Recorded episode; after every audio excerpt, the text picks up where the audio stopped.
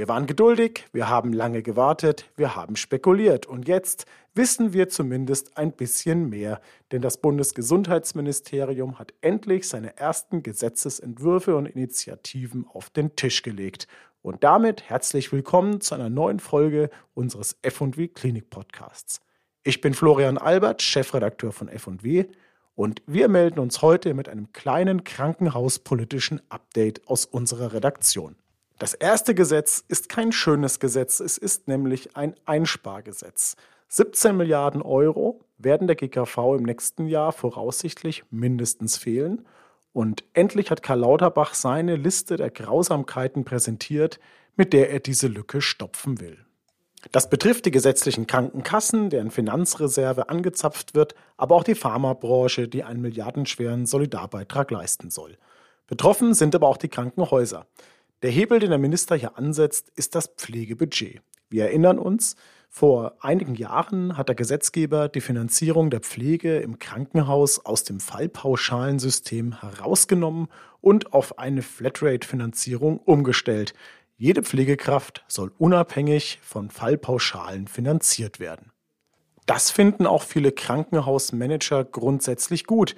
Nur in der Praxis ist die Umsetzung extrem kompliziert die Verhandlungen zwischen Krankenkassen und Krankenhäusern, was denn nun genau in diese Flatrate-Finanzierung gehört und was nicht, stocken seit Jahren und viele Krankenhäuser haben noch nicht mal ein Budget fürs Jahr 2020, geschweige denn 2021 oder 2022.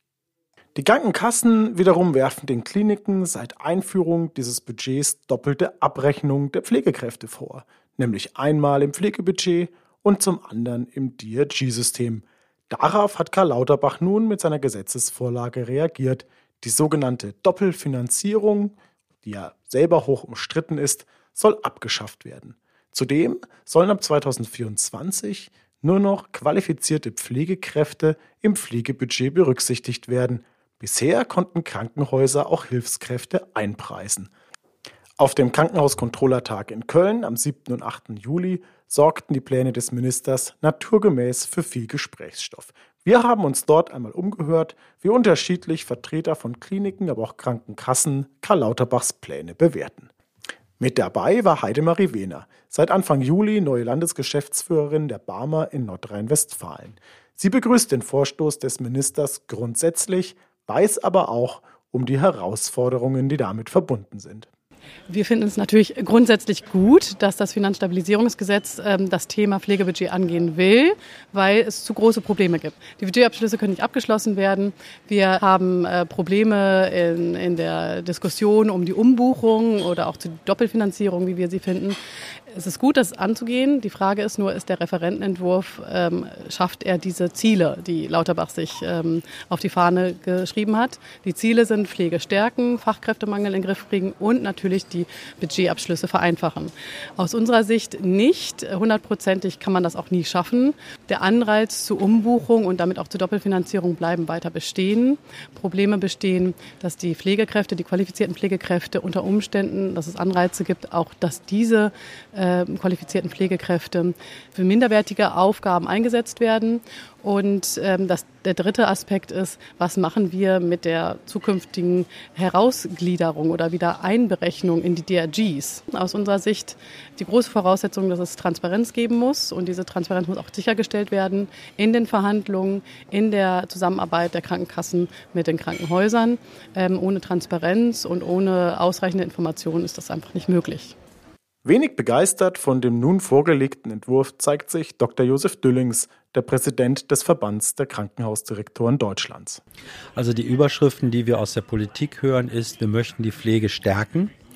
Mit dem Pflegepersonalstärkungsgesetz ist es so gelaufen, gut gedacht, schlecht gemacht, weil wir vorfinanziert haben äh, über Jahre hinweg und erst spät dann ähm, die Entgelte, die höheren Pflegeentgeltwerte bekommen haben. Was jetzt auf dem Tisch liegt, ist ja ein Gesetzentwurf, der, wenn ich es richtig sehe, die pflegeentlastenden Berufe rausnehmen will. Und das ist das Missverständnis. Pflegeentlastende Berufe werten die Pflege auf. Und das Wenn das wegfällt, führt dazu, dass der Personalmangel in der Pflege noch enger wird und wir können kaum Pflegekräfte äh, dazu bewegen, dann Tätigkeiten auszuführen, die eigentlich Hilfskräfte machen. Das kann man schlecht vermitteln, wird auch nicht gehen. Also das Gesetz ist korrekturbedürftig. War der Flexit, also die Herausnahme der Pflege aus den Fallpauschalen, vielleicht doch ein Fehler? Also grundsätzlich würde ich das für sinnvoll halten, das so beizubehalten, aber es ist handwerklich schlecht gemacht. Also es ist eine Ist-Kostenfinanzierung. Ähm, wenn man allerdings jetzt die pflegeentlastenden Berufe rausnimmt, dann wird der Druck nochmal erhöht. Man müsste es handwerklich verbessern und dann könnte das auch funktionieren. Aber es müsste vor allem viel, viel einfacher gemacht werden. Die ähm, Komplexität, die Nachweispflichten, die sind einfach zu sehr differenziert. Man könnte ja zum Beispiel auch einen Pflegeentgeltwert jedes Jahr festlegen, wo man die Spitzabrechnung im nächsten Jahr macht. Dann spart man sich die Erstverhandlung über den Pflegeentgeltwert, der ja für 20 extrem aufwendig war über Monate. Viele haben nach wie vor kein Budget für 2020. Zweites Megathema auf diesem Kongress in Köln, die neue Krankenhausplanung in Nordrhein-Westfalen. Und damit verbunden natürlich die große Krankenhausstrukturreform bei der auch Gesundheitsminister Karl Lauterbach mitreden und mitgestalten will. Das, was Gesundheitsminister Karl Laumann in Nordrhein-Westfalen auf den Weg gebracht hat und was er nun in seiner zweiten Legislatur auch umsetzen kann, ist für viele eine Blaupause für einen großen Krankenhausstrukturumbau im gesamten Land. Alle gucken auf NRW, ähm, auch die Regierungskommission in Berlin. Wenn natürlich in NRW nichts passiert, dann weiß man nicht, wie man weiter vorangehen soll. Man muss das Rad nicht neu erfinden. Ähm, die Konzepte liegen auf dem Tisch, die wurden über Jahre hinweg äh, erarbeitet in Zusammenarbeit mit den Krankenkassen und den Krankenhäusern. Sowohl Krankenkassen in NRW als auch die Krankenhausgesellschaft sind zufrieden und möchten, dass es umgesetzt wird. Und das ist eigentlich der Knackpunkt. Deswegen ist es gut, dass der Minister da ist. Das ist ein Minister, der das auch jahrelang begleitet hat, der auch den Willen hat, es umzusetzen. Die Umsetzung muss nur jetzt erfolgen. Die wird nicht einfach sein, die wird noch viele Diskussionen hervorbringen, aber die muss kommen. Hohe Priorität hat das Thema auch für das Krankenhaus-Controlling, wie Andreas Weiß, Controller aus dem Klinikum Leverkusen, schildert. Wir bereiten uns gerade intensiv auf das Thema vor. Da ist natürlich das Controlling auch äh, ähm, enorm gefragt, um äh, dieses neue Instrument, äh, das nun nach Leistungsbereichen und Leistungsgruppen ähm, differenziert, ähm, anzuwenden und ähm, aus meiner Sicht, nach dem, was ich bisher gesehen habe, dürfte es eine echte Chance sein. Ähm, kommt jetzt darauf an, wie es umgesetzt wird, ne? wie wir da tatsächlich in eine echte Umsetzung kommen. Und äh, da bin ich ganz gespannt drauf. Da wage ich jetzt noch keine Prognose, ob es am Ende tatsächlich auch wirkt. Im Moment ist es nicht mehr als eine Hoffnung. Der Bund und Karl Lauterbach möchten in der Krankenhausplanung bekanntlich mehr mitmischen. Dabei ist die doch originär Sache der Länder. Thomas Lemke, Chef des privaten Krankenhausbetreibers Sana und Vizepräsident der Deutschen Krankenhausgesellschaft, zeigte sich zum Auftakt des Controllertages sehr skeptisch, ob es dem Minister gelingen wird, einen Konsens gemeinsam mit den Ländern zu verhandeln. Rosemarie Wehner von der Barmer NRW würde mehr Mitsprache des Bundes an dieser Stelle dennoch begrüßen. Ich glaube, man braucht den Bund an der Stelle, weil die Länder es nicht alleine lösen können. Weil sie selber natürlich, so wie NRW jetzt auch ein Konzept vielleicht haben und erarbeitet mit leistungsgruppenorientierte Krankenhausplanung. Ähm, nur man braucht den Bund, der vorgibt, in die Richtung möchten wir auch gehen. Wenn jetzt äh, NRW als Vorreiter da ist und zeigt, guck mal, so könnte es funktionieren, dann kann der Bund das übernehmen. Dann ist das jetzt andersrum gelaufen. Es bringt aber bundesweit nichts, wenn jedes Land das natürlich anders macht. Es ist schon wichtig, glaube ich, dass es eine ähm, eine, eine Richtung geht, äh, dass der Bund eine Richtung angibt, wohin die Reise gehen soll und äh, wie das durchgeführt werden soll. Die Länder brauchen natürlich genug Freiheiten, das dann auch landesspezifisch umzusetzen. VKD-Präsident Josef Düllings, hauptberuflich Krankenhausgeschäftsführer aus Paderborn, kann der neuen Krankenhausplanung einiges Positives abgewinnen, mahnt aber auch, ohne entsprechende finanzielle Ausstattung wird dieser Strukturwandel nicht zu bewältigen sein. Die Konzentration von Krankenhausstandorten macht an vielen Stellen Sinn in den Ballungszentren. Es gibt auch dafür Erfahrungswerte, zum Beispiel das Gesundheitsstrukturgesetz Mitte der 90er Jahre mit der Krankenhausstrukturreform in den neuen Bundesländern. Hier hat man Werte aufgerufen für den investiven Teil von etwa 1000 Euro pro Einwohner. Weiterhin gibt es zum Beispiel in Dänemark auch Standards, die gezeigt haben, man kann Strukturkonzentration durchführen. Auch da liegt der Wert eigenartigerweise bei etwa 1000 Euro pro Einwohner. Wenn man das nur in NRW machen will, was Laumann ja anstrebt, dann muss man hier durchaus mit 18 Milliarden Euro Investitionen rechnen, nur um die Strukturkonzentration hinzubekommen. Ob die Politik dazu bereit ist, ist die große Frage. Wenn sie nicht dazu bereit ist, werden wir über steigende Komplexifizierung aller möglichen Verfahren, Qualitätssicherung, eine zunehmende kalte Strukturbereinigung bekommen. Wir haben schon die kalte Strukturbereinigung, aber sie wird weiter zunehmen. Sie beginnt mit den Geburtshilfen, setzt sich dann fort über Grundversorger in Ballungszentren, die dann komplett rausfallen. Das ist die große Gefahr. Und da wird die Politik auch getriggert über die Bürgermeister und Landräte, sodass sie dann in Schnappatmung unterwegs sind und dann noch ein kleines Krankenhaus mit einer 300 ähm, Geburten, Geburtshilfe versuchen zu retten, obwohl das unter Qualitätsstandards auch nicht sinnvoll ist. Ein weiterer Schwerpunkt der Politik für diese Legislatur soll bekanntlich die Ambulantisierung sein. Wie sich Deutschlands größter Krankenhausträger auf diese Entwicklung einstellt, berichtete auf dem Controllertag Enrico Jentsch von Helios.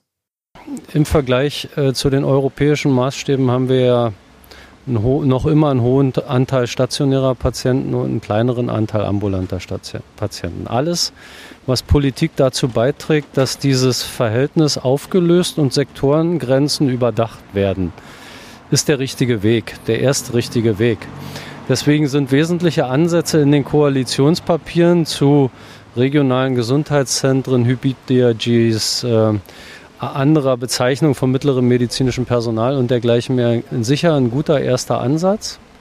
Was mich sorgenvoll stimmt, ist davon, dass davon bislang nichts umgesetzt ist und mit zunehmender Dauer die Wahrscheinlichkeit der Umsetzung eben wieder abnimmt. Wieder zurück in die alte Versorgungswelt, kein Mut, künftige Versorgungswelt zu denken und das wäre schlecht, weil es mhm. nicht patientengerecht passiert. Eine ganz wesentliche Diskussion bei der Ambulantisierung ist, ob Krankenhäuser selber in Zukunft Fälle, die sie heute stationär erbringen, ambulant versorgen oder ob dies in anderen Strukturen stattfinden soll. Also heute ist es ja in den meisten Teilen so, dass Krankenhäuser den, die Leistungen des 115er Katalogs für sich beanspruchen und sagen, wir können ambulante operative Medizin auch. Sie wird heute nur in den normalen stationären Teilen erbracht. Als erste OP des Tages, als letzte OP des Tages. Und das in einer Infrastruktur und Personalstärke, in der kein Niedergelassener wirtschaftlich operieren würde. Wenn wir in den niedergelassenen Bereich, auch in unsere MVZs gucken, dann äh, sehen wir, dass die ehemals niedergelassenen Kollegen doppelt so viele Eingriffe machen müssen am Tag, also eine deutlich höhere Taktung in weniger Wechselzeit, um am Ende zu einem gleichen unternehmerischen Ergebnis zu kommen. Äh, und das Ungleichgewicht muss einfach aufgelöst werden. Deswegen sage ich, wenn wir außerhalb von Kliniken belastbare, qualitativ anspruchsvolle, ambulante Medizin betreiben können, dann gehört da die ambulante operative Medizin hin, nicht in die Kliniken. Auf der Wunschliste von VKD-Präsident Düllings ganz oben weniger Mitsprache der kassenärztlichen Vereinigungen bei Fällen, die ohnehin nur ambulant im Krankenhaus versorgt werden können. Der Hauptpunkt ist nicht die Versorgung vor Ort, das passiert ja zurzeit auch, sondern die Regulatorik. Das heißt, dieser Bereich muss aus dem Regelkreis der KBV und der KV heraus, damit das funktionieren soll. Regulatorik wäre dann Selbstverwaltungspartner DKG, GKV Spitzenverband. Und wenn wir über Hybrid-DRG reden, dann ist ja auch klar, dass die ambulant fachärztlichen Leistungen am Krankenhaus eine andere Komplexitätsstufe haben als viele ambulante Leistungen im KV-Bereich. Das ist sozusagen im Grauzonenbereich zwischen ambulant KV, ambulant fachärztlich auch KV und vollstationär Krankenhaus. Das ist von der Schweregrad-Differenzierung her auch darstellbar. Und wichtig ist aus meiner Sicht nicht die Versorgung vor Ort, sondern dass das in die Regulatorik der Selbstverwaltungspartner, Krankenhäuser, Krankenkassen kommt. In Berlin beginnt nun die parlamentarische Sommerpause. In der Gesundheitspolitik hat die Debatte um eine zukunftsfeste Finanzierung und Versorgungsstruktur gerade erst begonnen. Inzwischen hat auch die Regierungskommission ihre erste Beratungsrunde abgeschlossen und konkrete Vorschläge zur Finanzierung der Pädiatrie an Minister Lauterbach übergeben. Über dieses Thema werden wir in der Augustausgabe von F&W Führen und Wirtschaften im Krankenhaus ausführlich berichten. Ganz tagesaktuell informieren wir zu diesen und anderen Themen auf bibliomedmanager.de und in unserem kostenfreien Newsletter. Danke fürs Zuhören und bis zum nächsten Mal.